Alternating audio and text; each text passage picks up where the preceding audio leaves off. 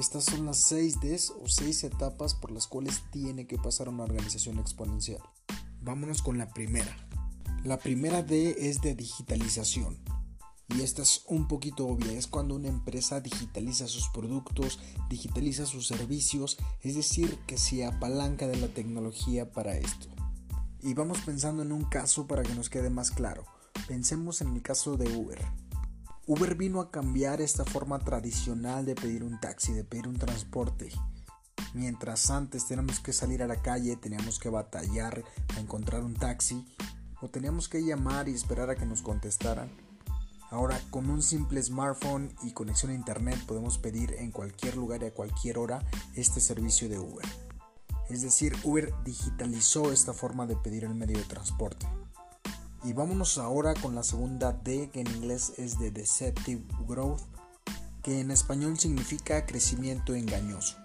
Este libro asume que una organización exponencial tiene un crecimiento exponencial. Esto significa que en los primeros pasos el crecimiento se nota, pero no es un crecimiento extraordinario. El crecimiento va por 1, luego por 2, luego por 4, luego por 8, que a pesar de ser un buen crecimiento no se sabía, no se tenía la certidumbre si Uber iba a llegar a despegar. Es aquí cuando pasamos a la tercera D, la D de disruptive, disruptivo. En esta etapa el crecimiento se acelera extraordinariamente, llegando a puntos donde el crecimiento pasa de 1000x a 1 millón de x y a 1000 millones de x. Esta etapa en Uber debe ser muy clara cuando llegaron a abrir otras regiones, otros países e incluso otros continentes. Su crecimiento se volvió disruptivo. Pasamos a la cuarta D, la cuarta D de desmaterialización. Esta etapa nos dice que es cuando vamos a dejar de usar físicamente alguna herramienta que usábamos antes para usar este servicio o conseguir este producto.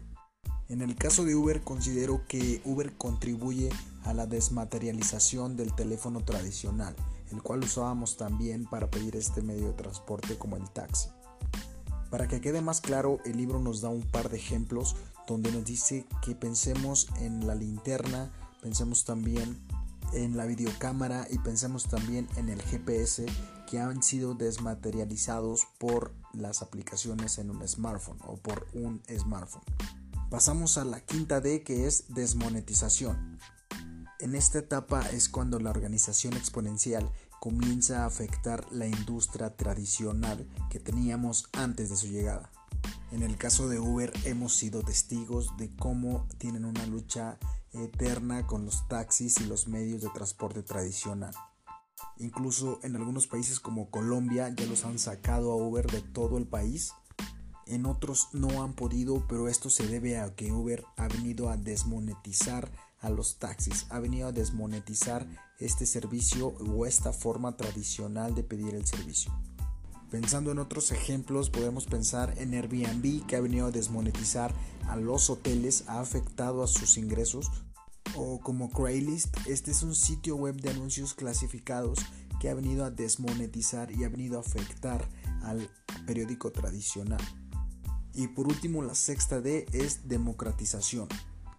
La definición de democratizar es hacer algo accesible para un gran número de personas. Y precisamente a esto se refiere la sexta D. Como gracias a las tecnologías Uber se apalancó para llegar a millones y millones de personas. Lo que quiere decir que la habilidad para contactar con casi toda la humanidad ha sido democratizada.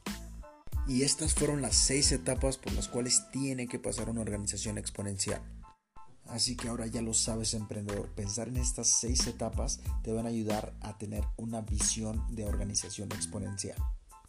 Larry Page, cofundador de Google, decía que si realmente estamos haciendo algo que pueda cambiar el mundo, y él piensa que necesitamos entrenarnos y entrenar a las demás personas para cambiar el mundo. También nos dice que una forma muy efectiva de hacerlo es apalancarnos de las tecnologías para esto.